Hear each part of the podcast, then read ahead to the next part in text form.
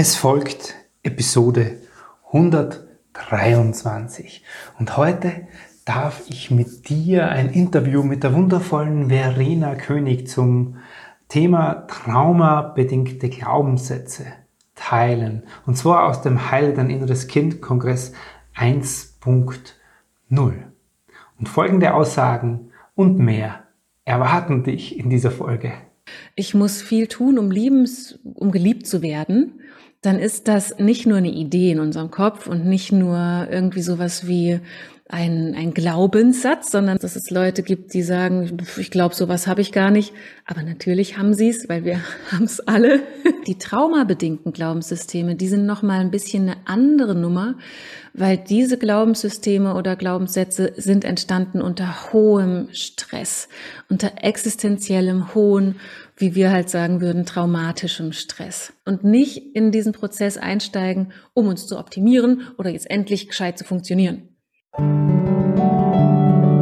Herzlich willkommen und grüß dich beim Podcast Heile dein inneres Kind. Ich bin dein Gastgeber Stefan Peck und ich unterstütze dich auf deinem Weg mit deinem inneren Kind.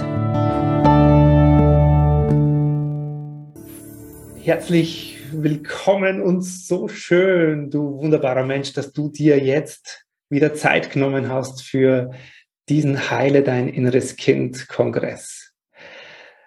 Ich freue mich, dass du uns ein Stück deiner Lebenszeit schenkst und als Inspiration für dich, für dein inneres Kind und für dein ganzes Wesen habe ich heute die wunderbare Verena König bei mir und ich bin schon total aufgeregt, man merkt es bestimmt. Äh, mein Herz klopft bis hierhin.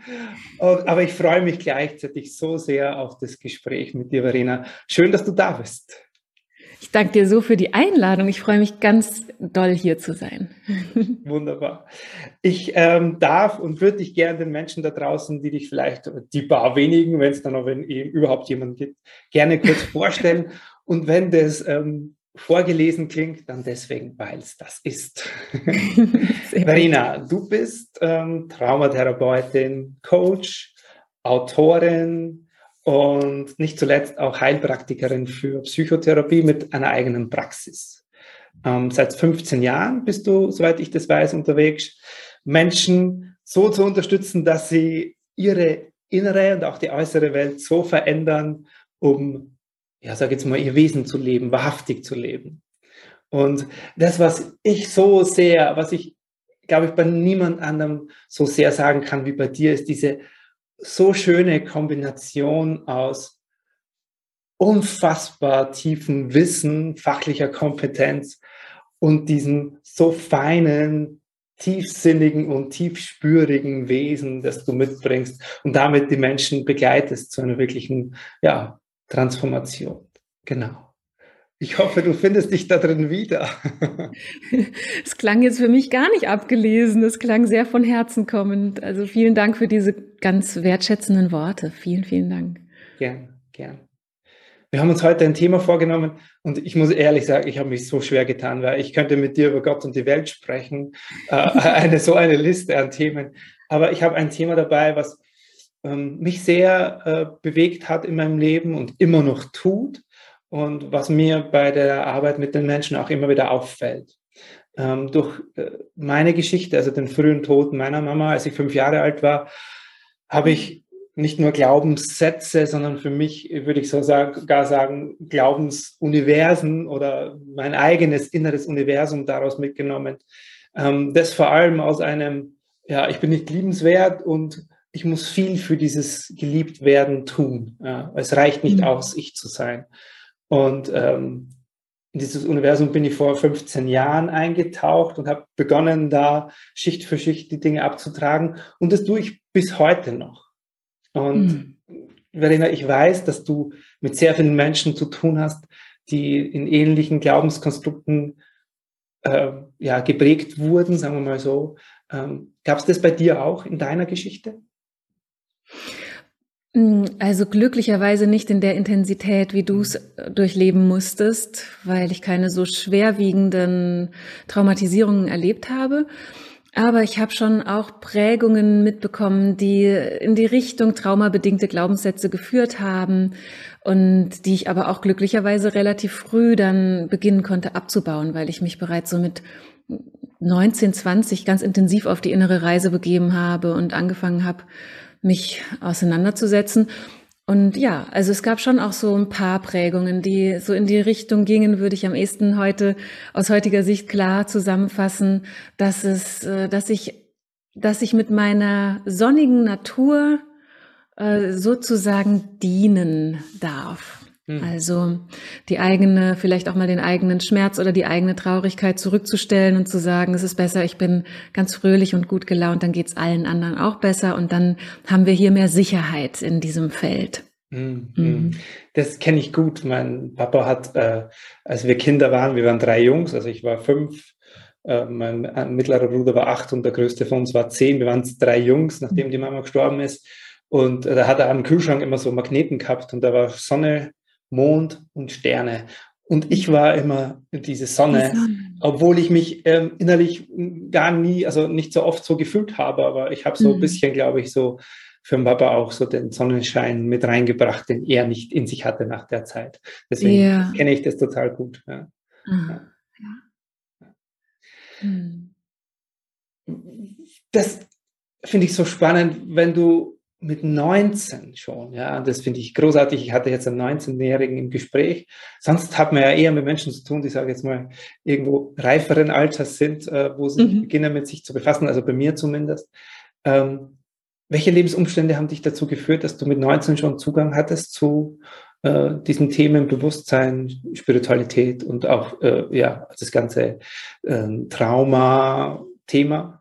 Ja, also das Traumathema war damals noch nicht so wirklich benannt. Mhm. Das war ja auch, das ist jetzt oh, ungefähr 23 Jahre her und da war tatsächlich das Trauma-Wort noch gar nicht gar nicht in unserem deutschsprachigen Raum so wirklich präsent, außer man hatte wirklich eine klare posttraumatische Belastungsstörung, weil man irgendein grauenvolles Ereignis erlebt hat. Aber ich hatte total Glück. Also ich war sowieso schon sehr interessiert an Psychologie und an, ja, auch an Spiritualität und an Menschen und habe mit 14 angefangen, mich sehr, sehr zu interessieren und habe autogenes Training und solche Sachen gemacht und kam dadurch dann auch in Kontakt mit Menschen, die sich einfach sehr mit dem, ja, mit der Psyche beschäftigt haben. Und ich hatte damals eine, eine Lehrerin, die, bei der ich Blockflötenunterricht hatte. Und Blockflöte war nie so wirklich mein selbstgewähltes Instrument und die Person war aber großartig. Also diese Frau hatte ähm, eine, einen Zugang zu Menschen, der war einfach ganz, ganz außergewöhnlich und, und ganz, ganz wertvoll. Und wir haben uns einfach meistens viel mehr, als dass wir Musik gemacht hätten, über die wichtigen Themen unterhalten. Und sie hatte solche Erfahrungen beispielsweise mit systemischen Aufstellungen und mit äh, intensiven Fantasiereisen und derartigem. Und durch sie habe ich ganz viele Impulse bekommen. Und dann mit 19, mm, nachdem ich ausgezogen war, habe ich ganz aktiv gesucht und habe dann auch glücklicherweise gute Leute kennengelernt, bei denen ich dann sehr viel Selbsterfahrung machen konnte. Hm. Hm. Super spannend. Blockflöte mm. löst bei mir sofort was aus. Oje, oje. Aber die Geschichte lasse ich jetzt mal. Äh, okay. erzähle ich nur Geschichten von mir heute. Ähm, eins, um da so ein bisschen mitten reinzusteigen für die, für die Menschen da draußen, äh, wo sicher jetzt viele zuschauen und zuhören und sagen, äh, ja, Glaubenssätze. Äh, entweder ich habe keine mhm. oder das ist eine Idee oder ähm, ich weiß schon so viel über mich und mache schon so lange Selbsterforschung, aber diese Dinge wird man irgendwie nicht los. Das sind mhm. Blockaden, die hat man einfach ein lebenslang. Mhm. Was, was, was kannst du diesen Menschen, also wo fängst du an, die abzuholen, um denen zu sagen, hey, hm, es gibt einen Weg dahin, aber der, den man ganz oft da draußen hört, der ist es vielleicht nicht. Mhm. Ja, vielleicht ist es da ganz gut, wir differenzieren mal ein bisschen zwischen Glaubenssätzen und traumabedingten Glaubenssätzen, weil da ein großer Unterschied besteht. Also das, was wir so landläufig als Glaubenssätze generell bezeichnen, ist ja, sind ja innere Überzeugungen, die zu einem ganz großen Teil aus unserem Unterbewusstsein kommen und von dort aus unsere Wahrnehmung und deswegen auch unser Leben prägen. Und es gibt eine unbegrenzte Vielfalt an Möglichkeiten, was für Glaubenssätze man so entwickeln kann vielleicht von äh, ich bin nicht liebenswert bis hin zu ich kann nicht gerade laufen oder was auch immer. Also es ist mhm. wirklich alles möglich. Und wir haben vor allem in der Coaching-Welt oder in der, in der Psychologie, vor allem aber in der Coaching-Welt oder in der psychospirituellen Szene, wie es so schön heißt, da ist der Fokus sehr auf blockierenden Glaubenssätzen oder limitierenden Glaubenssätzen, also die sogenannten Glaubenssätze, die uns einschränken unser Potenzial zu entfalten oder wir selbst zu sein oder uns auszudrücken. Und es ist total wichtig und wertvoll, mit diesen Themen zu arbeiten. Und zunächst noch vielleicht auch da äh, als, als Bild, was wir uns da mal machen können, wenn wir von Glaubenssätzen sprechen. Ich spreche lieber von Glaubenssystemen, besonders wenn es um Trauma im Hintergrund geht, weil, wie du sagtest, das ist manchmal wie ein Universum. Mhm. Ja. Äh, dazu vielleicht später noch mehr.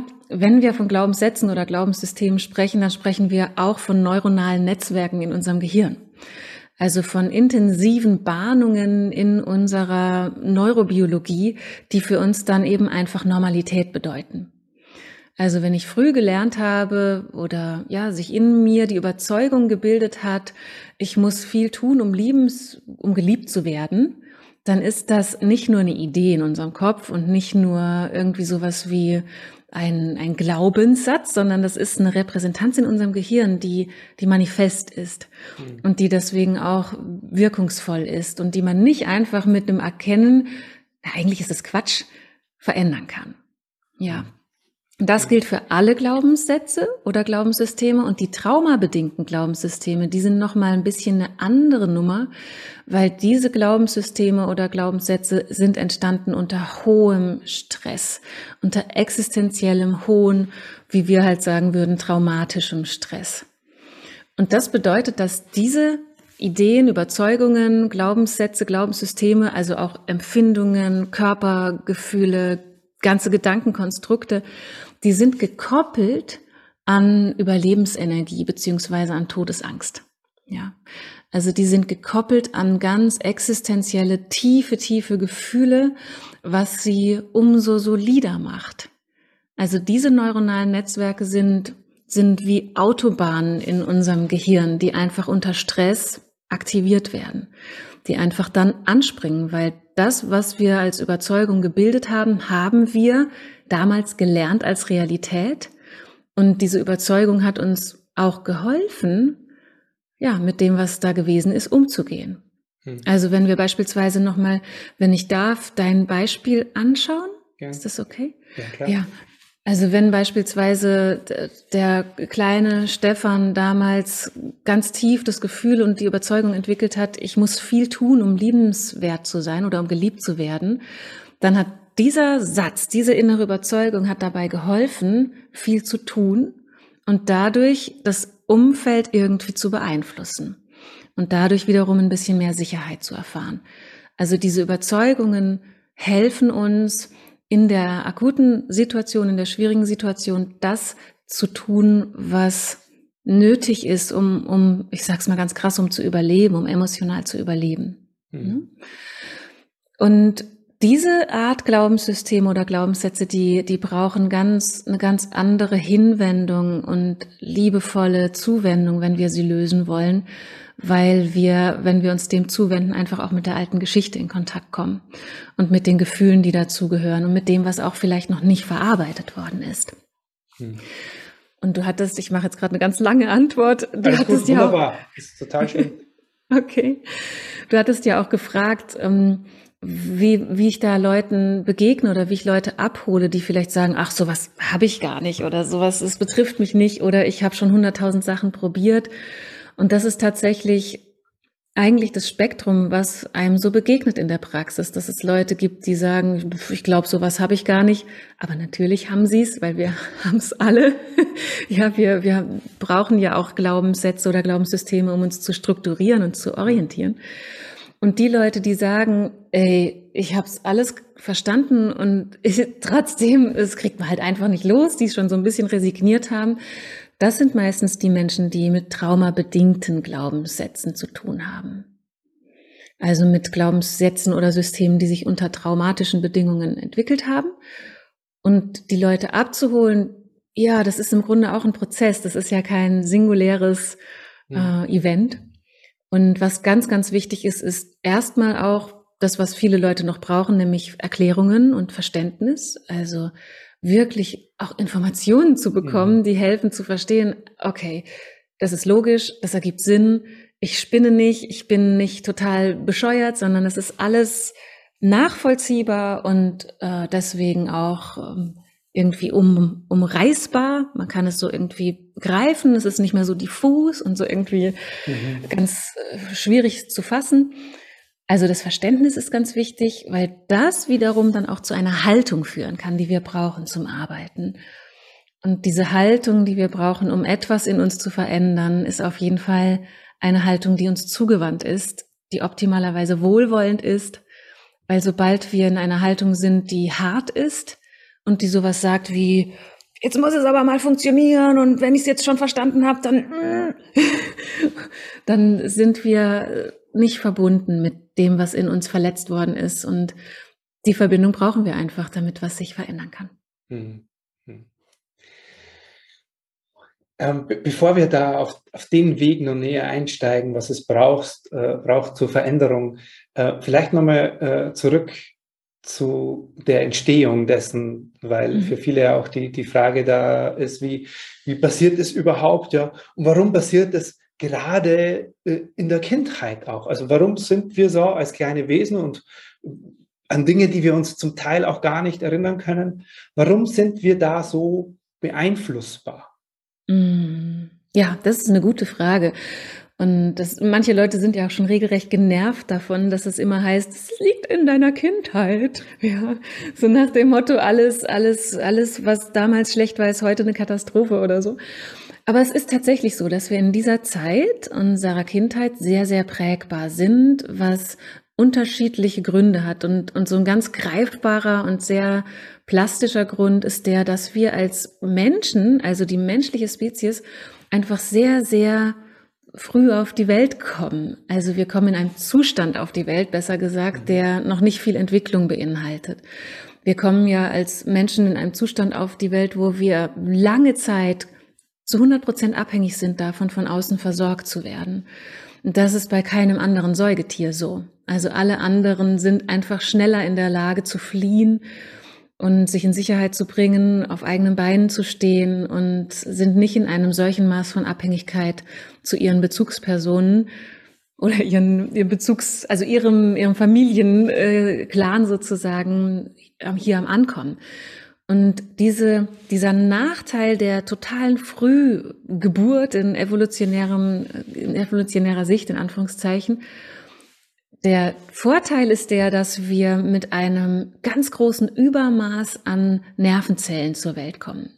Also wir haben so viele Nervenzellen in unserem Gehirn nach unserer Geburt wie nie wieder in unserem ganzen Leben. Was aber nicht bedeutet, dass die sich alle abbauen, sondern diese Nervenzellen, die liegen da sehr unvernetzt rum. Also die, die sind, das ist wie so eine, ein Riesenhaufen Material, was darauf wartet, zu was Schönem zusammengebaut zu werden. Das heißt, unsere neuronalen Netzwerke, die bilden sich durch das, was wir fortan erleben.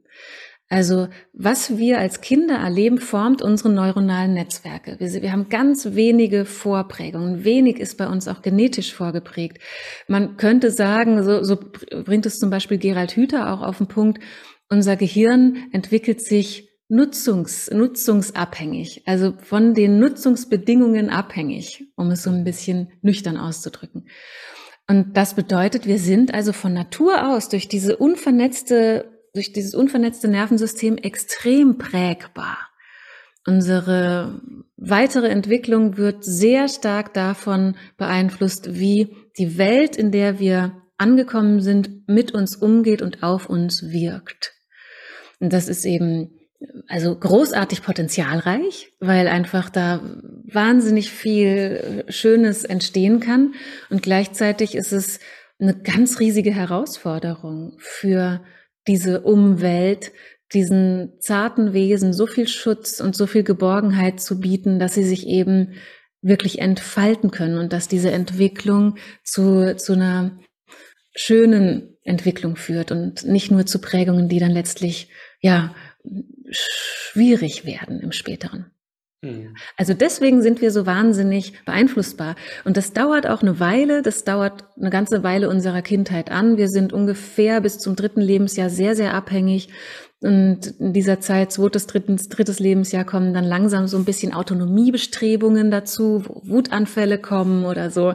So die überhaupt die Entwicklung, wo Kinder neuronal übersetzen können, ach so, ich bin ein Ich und du bist ein Du. Mhm.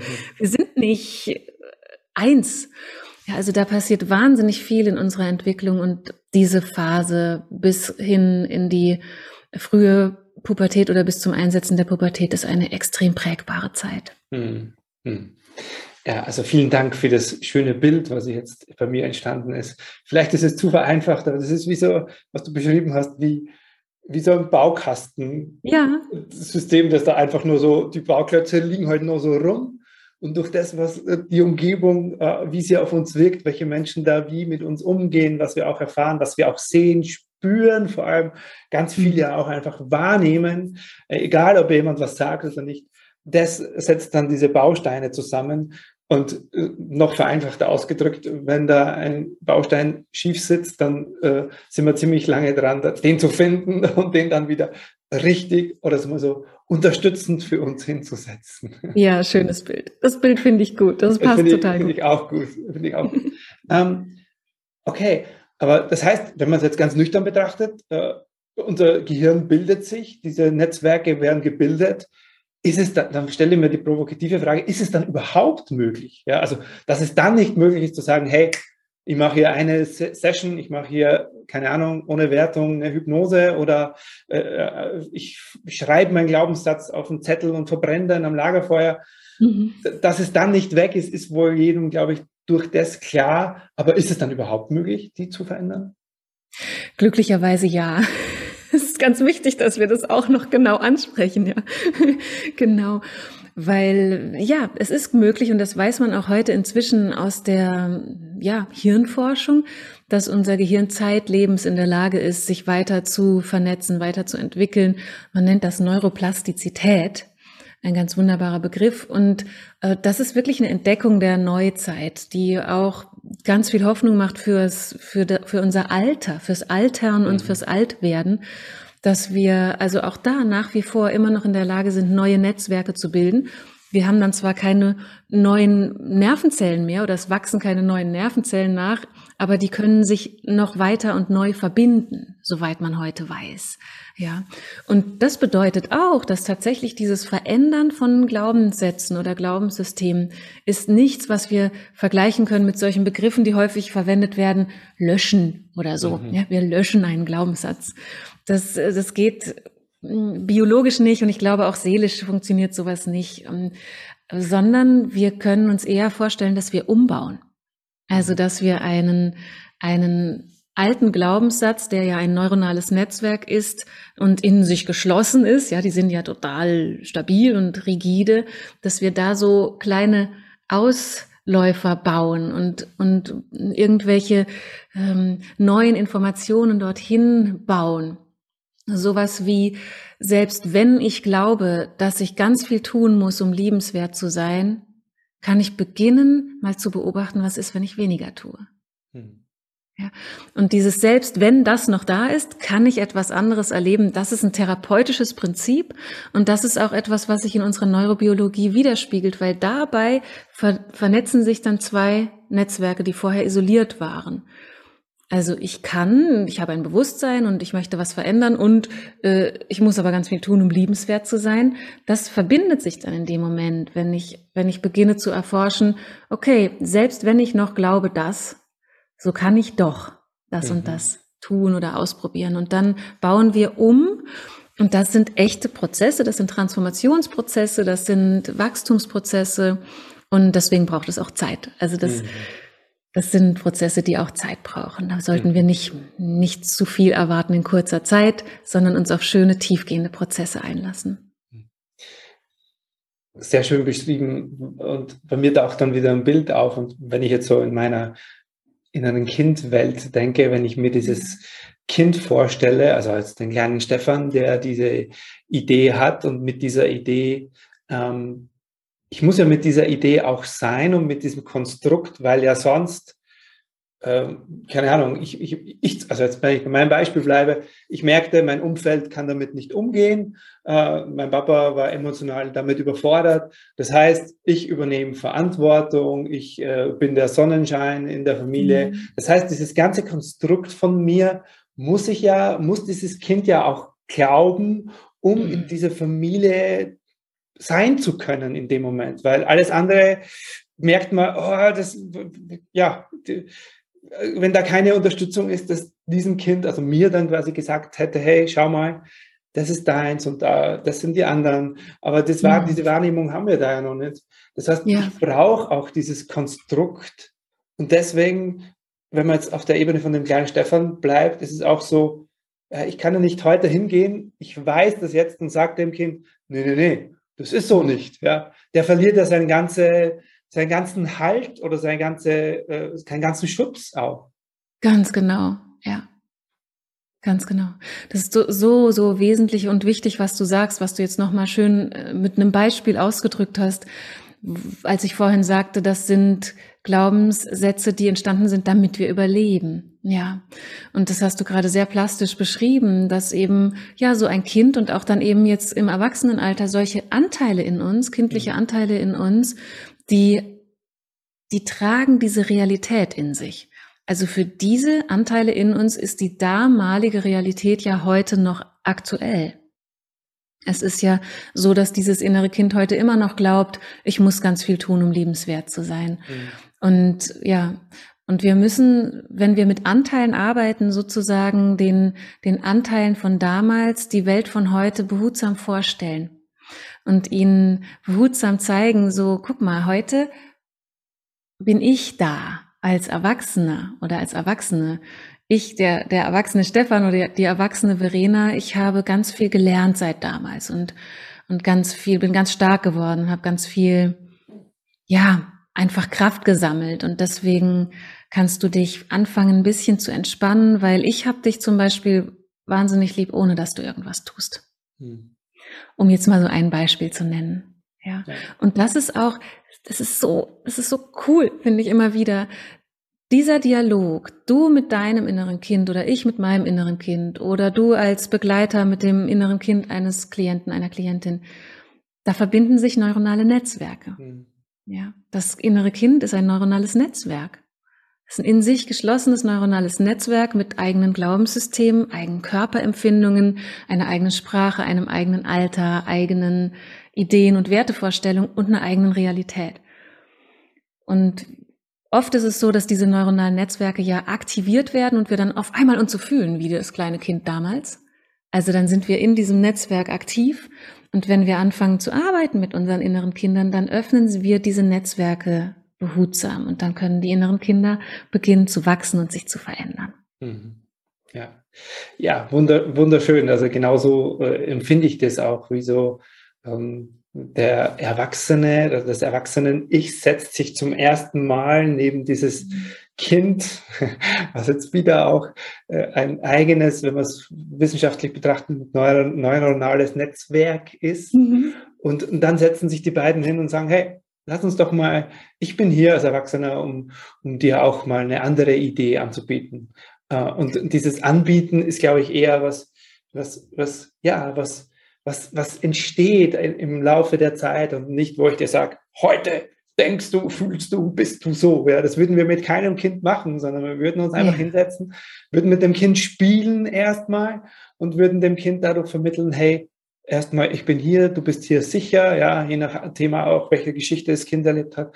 Und dann, dann öffnet sich diese Idee und es ist kein, ich mache das weg, sondern ich, ich gebe eine neue Idee hin und schau mal, ob wir vielleicht gemeinsam immer mehr in diese Idee reinwachsen äh, oder in diese Überzeugung. Ja. ja, wunderschön. Ja, genau so. Und welche, also was ist für dich da ganz wichtig? Weil ähm, jetzt sprechen wir zwar aus, aus, aus unserer Erfahrung und aus der fachlichen Sicht, aber wenn jetzt Menschen damit beginnen, was, was warum geht es auch manchmal nicht, dass sie in ihrer Entwicklung weiterkommen, wie sie schon quasi auch äh, verstandesgemäß Wissen und Bewusstsein darüber mhm. haben? Mhm. Also wenn, wenn man die Antwort ganz kurz fassen wollte, dann müsste man wahrscheinlich sagen, weil sie sich schützen vor altem Schmerz. Mhm. Ja. Also wenn wir nicht weiterkommen, wenn wir das Gefühl haben, da geht nichts, dann gibt es innerlich eine Gegenbewegung. Also da ist der Impuls, das Bedürfnis, die Sehnsucht, was zu verändern, vorwärts zu gehen oder was auch immer zu wandeln, aber innerlich hält eine Kraft dagegen und zieht sozusagen zurück. Und das fühlt sich dann an wie irgendwie, man fühlt sich bescheuert, weil man eben halt eigentlich weiß, was man möchte oder was man eben nicht mehr möchte. Aber dieses, diese Instanz von innen, die das zurückhält, ist nicht gegen uns, die ist nicht gegen das schöne Leben oder gegen die positive Veränderung, sondern sie ist einfach zum Schutz da. Und wenn wir einfach so tief in uns verankert, in, im tiefen Unterbewusstsein auch verankert, haben, dass wir für die Sicherheit sorgen müssen in diesem Leben, dass wir ähm, einfach in einer gefährlichen Welt leben, weil es einfach immer ganz schnell passieren kann, dass man jemanden verliert oder dass irgendwie eine Katastrophe hereinbricht oder man was falsch macht und dadurch verlassen wird oder oder, dann ähm, sind diese diese Inst ich sag's mal so, diese Instanz in uns, die sagt, das ist zu gefährlich, das können wir auf keinen Fall machen, die ist stärker als mhm. die Instanz, die sagt, ja, aber wir wollen doch leben, weil das Überleben ist immer übergeordnet. Also, damit wir leben können, müssen wir überleben. Also sind die Instanzen in uns, die sagen, wir müssen das Überleben sichern, sind kraftvoller. Das ist auch richtig so. Und wir müssen dann quasi, wenn wir sowas erleben, also wenn es einfach nicht geht, ja, weil es innerlich blockiert oder halt stagniert oder wie auch immer es sich anfühlen mag, dann ist es wichtig, dass wir das erstmal respektieren und dass wir anerkennen, okay, etwas in mir ist der tiefen Überzeugung, dass es echt wahnsinnig gefährlich wäre, was zu verändern. Und dann schaue ich mir jetzt doch erstmal an, was dieses etwas in mir braucht, um sich ein bisschen sicherer zu fühlen im Hier und Jetzt. Ja, da geht's also dann auch viel ums Ankommen im Hier und Jetzt, um das Bewusstwerden von, von eigener Kraft und von, ja, auch der, der Möglichkeit, selbst zu gestalten. Und das mhm. sind dann auch nochmal tiefe Prozesse. Dann ist es also, um es so zusammenzufassen, erstmal gut, wenn wir unser, unser Anliegen ein bisschen verschieben. Also von dem, ich möchte das verändern, damit ich da hinkomme, erstmal zu sagen, okay, ich möchte Bedingungen schaffen, damit ich was verändern kann. Und mhm. das kann auch ein ganz, ganz wertvoller Teil des Prozesses sein. Hm. Und welche Bedingungen gibt es dann zu schaffen? Also, mhm. wenn ich dich richtig verstehe, geht es ja dann darum, erstmal, also wenn ich jetzt wieder erwachsenes Ich und Kind in mir bleibe, erstmal braucht der Erwachsene etwas oder die Erwachsene etwas, die in dem Prozess steckt, äh, sich quasi Fähigkeiten anzueignen oder Bewusstsein anzueignen, um das tun mhm. zu können. Welche, welche Fähigkeiten oder welche Qualitäten sind denn das? Mhm. Das kann ganz vieles sein. Das ist dann natürlich sehr individuell, mhm. aber es gibt schon so ein paar prinzipielle Bedingungen, die schon bestehen sollten.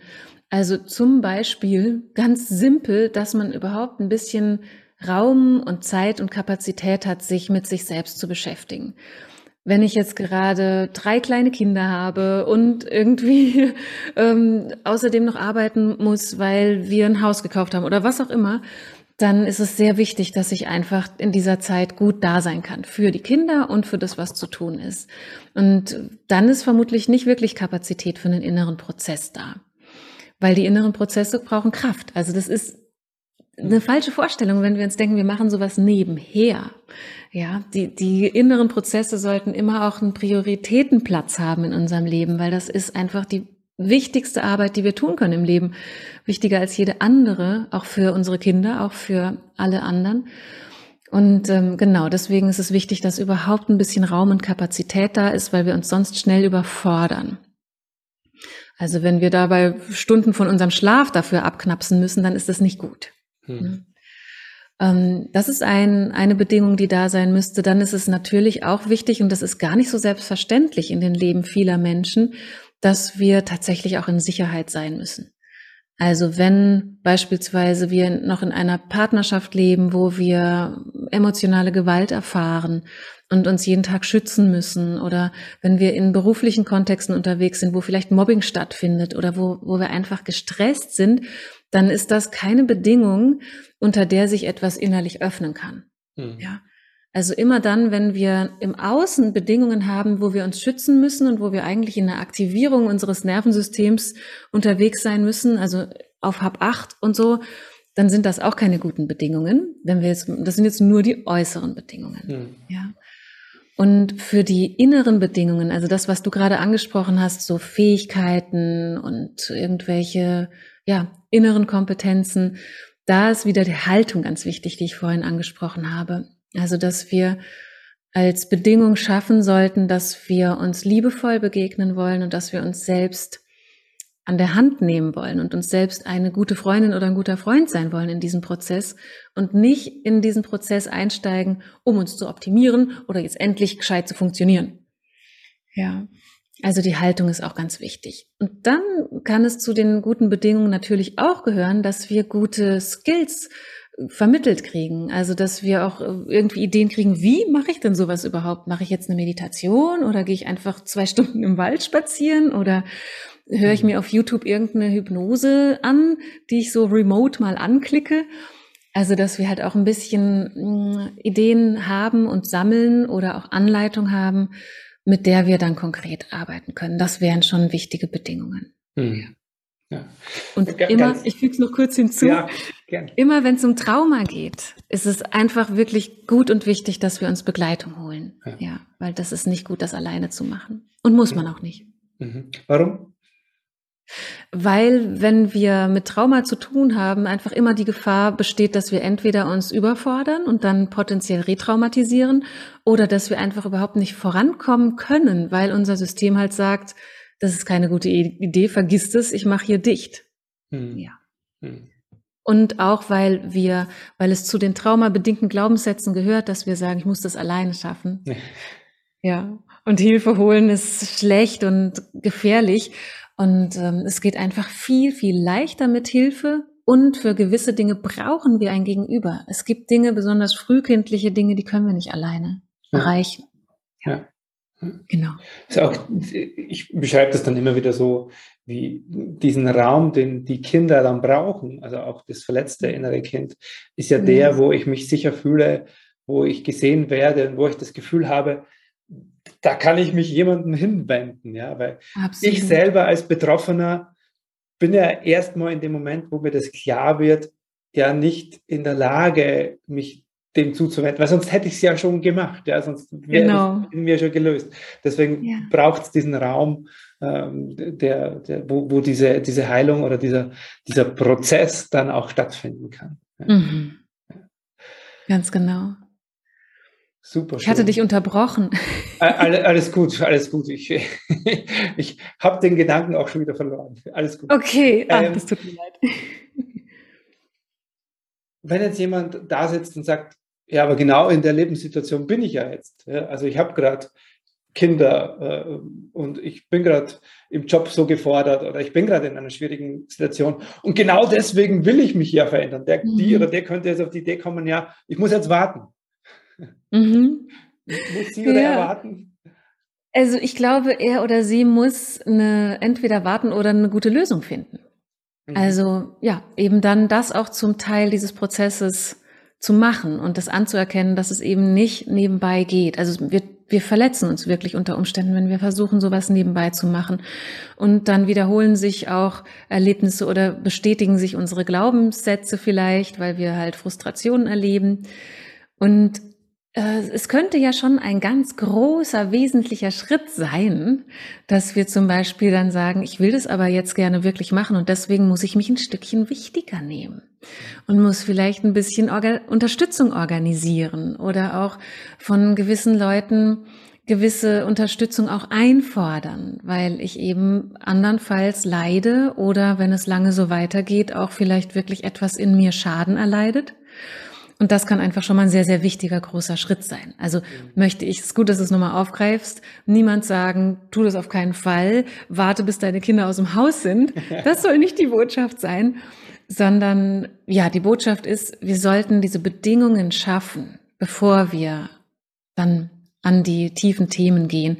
Und das kann ja dann auch schon ein riesiger, großer, toller Transformationsschritt sein, wenn wir das tun, wenn wir Bedingungen schaffen. Ja, und erst erstmal auch, was du sagst hier, sich das Bewusstsein, das Wissen zu verschaffen und dann zu sagen, okay, also ich darf jetzt erstmal an meiner Struktur im Außen bauen, mhm. auch ein Stück weit, um mir die Möglichkeit zu schaffen, diesen Prozess überhaupt äh, zu bewältigen. Und ich erlebe das ja dann auch bei äh, äh, Müttern, die dann äh, zu, zu, mir kommen und sagen, hey, ähm, ja, okay, ich habe jetzt öfters die, die Oma aktiviert, damit ich da Raum für mich habe. Oder ja. Leute, die in der Beziehung gerade schwierig haben, sagen, okay, ich, ich nehme mir jetzt bewusst äh, diesen Abend immer für mich, damit ich mhm. da anfangen kann, Zeit und Raum für diese ja, diese, diese Energie, die sich da ja auch ausdehnen will, die dafür zu schaffen. Ja, ja super, ganz, ganz wichtig. Mhm. mhm. Cool. Was ist denn gerade so in deiner Arbeit, Verena? Was ist denn da so gerade dein Herzstück? Ich, meine, du hast, ich weiß, du hast irrsinnig viele Herzstücken und ganz viele, aber gibt es gerade so ein aktuelles Projekt, wo du gerade mit, mit Leib und Seele drin. Schreibst du ein neues Buch? Oh, darfst du vielleicht gar nicht verraten? Nein, noch schreibe ich nicht, aber ich äh, habe schon Ideen für Folgeprojekte in, in, Buchform. Aber das muss noch ein bisschen warten, weil gerade ein Herzensprojekt, was dieses Jahr so äh, ins Leben kam, sehr viel Aufmerksamkeit einnimmt, was auch sehr schön ist. Und das ist meine, meine Ausbildung. Also die, mhm. die Online-Ausbildung in neurosystemischer Integration, also im traumasensiblen Coaching, das ist dieses Jahr losgegangen und das ist so schön. Also mit so vielen Menschen zu arbeiten, die alle dieses Wissen aufsaugen wollen, um es dann auch in ihre Arbeit, in ihre Welt zu tragen. Das ist ein totales Herzensprojekt, was ähm, wahnsinnig viel Freude macht und ganz, ganz, ganz, ganz schön ist. Mhm. Ja, das ist dann so, ähm, Du hast ja jetzt über Jahrzehnte dein Licht quasi zum Leuchten gebracht. Jetzt gibst du dieses Licht an die Menschen weiter und die bringen da draußen und das ist dann so, ich sehe das dann immer wie so, so ein Netzwerk, wo so Lichter aufgehen und die, yeah. die bringen das ja auch, was ich so schön finde, ist immer, die Menschen, die bringen das ja erstmal nach Hause. Ja, das ist erstmal die eigene Beziehung also erstmal zu sich selbst, zu seinem inneren Kind, zur Partnerschaft zu den eigenen Kindern, ja, bevor sie dann ja so das auch beginnen in die Welt zu tragen, zu Klienten, zu Menschen, die ihnen jetzt nicht so nahe stehen. Also dieses Netzwerk, ah, ich kann es ich kann's sehen, ähm, das spannt sich von dir aus in die Welt. Toll. Ja, das schön. ist super schön. Ja, mhm. Sehr schön. Marina, ähm, vielen Dank. Jetzt sitzen wir hier, wir beide in dieser imaginären Kongresshalle und da sitzen die tausenden Menschen, die lauschen dir schon so gebannt und sagen, was hat mir die Verena jetzt noch abschließend mir oder meinem inneren Kind oder meinem Prozess mitzugeben? Ach ja, das ist so eine gute Frage. Äh, was, was, wo oder welchem Punkt kann man jetzt nochmal Gewicht verleihen? Was ist vielleicht eine Essenz? Und es ist immer gar nicht so leicht, so Essenzen dann rauszubilden, weil es ja alles so wichtig ist. Hm. Aber ich glaube, ich würde so gerne den Lauschenden noch einmal ans Herz legen, sich bewusst zu machen, dass die Verbindung zu uns selbst und dass die Haltung, mit der wir uns mit uns selbst verbinden, einen riesig großen Unterschied macht in allem, was sich daraus entwickeln wird. Und deswegen möchte ich so gerne alle einfach einladen zu, zu beobachten, wo sind wir mit uns nicht wohlwollend, wahrnehmend dafür zu werden, wo wir uns selbst tagtäglich vielleicht verletzen durch innere Dialoge, durch mm, Momente, in denen wir uns nicht wichtig nehmen oder nicht gut auf uns aufpassen und da die Achtsamkeit hinzubringen, das ein bisschen zu verändern und das Wohlwollen uns selbst gegenüber zu vergrößern und ja, dadurch einfach mehr Liebe ins Innere zu bringen, weil die ist letztlich ja nun die Kraft, die alles heilt. Oh, vielen Dank für diese so wertvolle Botschaft nach draußen. Danke dir. Und danke für deine Zeit und deine Bereitschaft, das hier mit uns zu teilen. Ich danke dir so sehr, Stefan. Es war ein ganz, ganz arg schönes Gespräch, was ich sehr genossen habe. Und ich hoffe, dass die Lauschenden ganz viel mitnehmen können für sich. Danke. Herzlichen Dank, dass du dir heute wieder Zeit für dein inneres Kind genommen hast. Für wen aus dem Kreis deiner Lieben könnte diese Episode hilfreich sein? Wenn dir jemand einfällt, dann leite ihr oder ihm doch gerne den Link zur Episode einfach weiter. Geh dazu auf das Teilen-Symbol rechts oben in der Episodenansicht. Von Herzen danke dafür und bis zum nächsten Mal hier im Heile Dein Inneres Kind Podcast. Dein Stefan Peck. Com.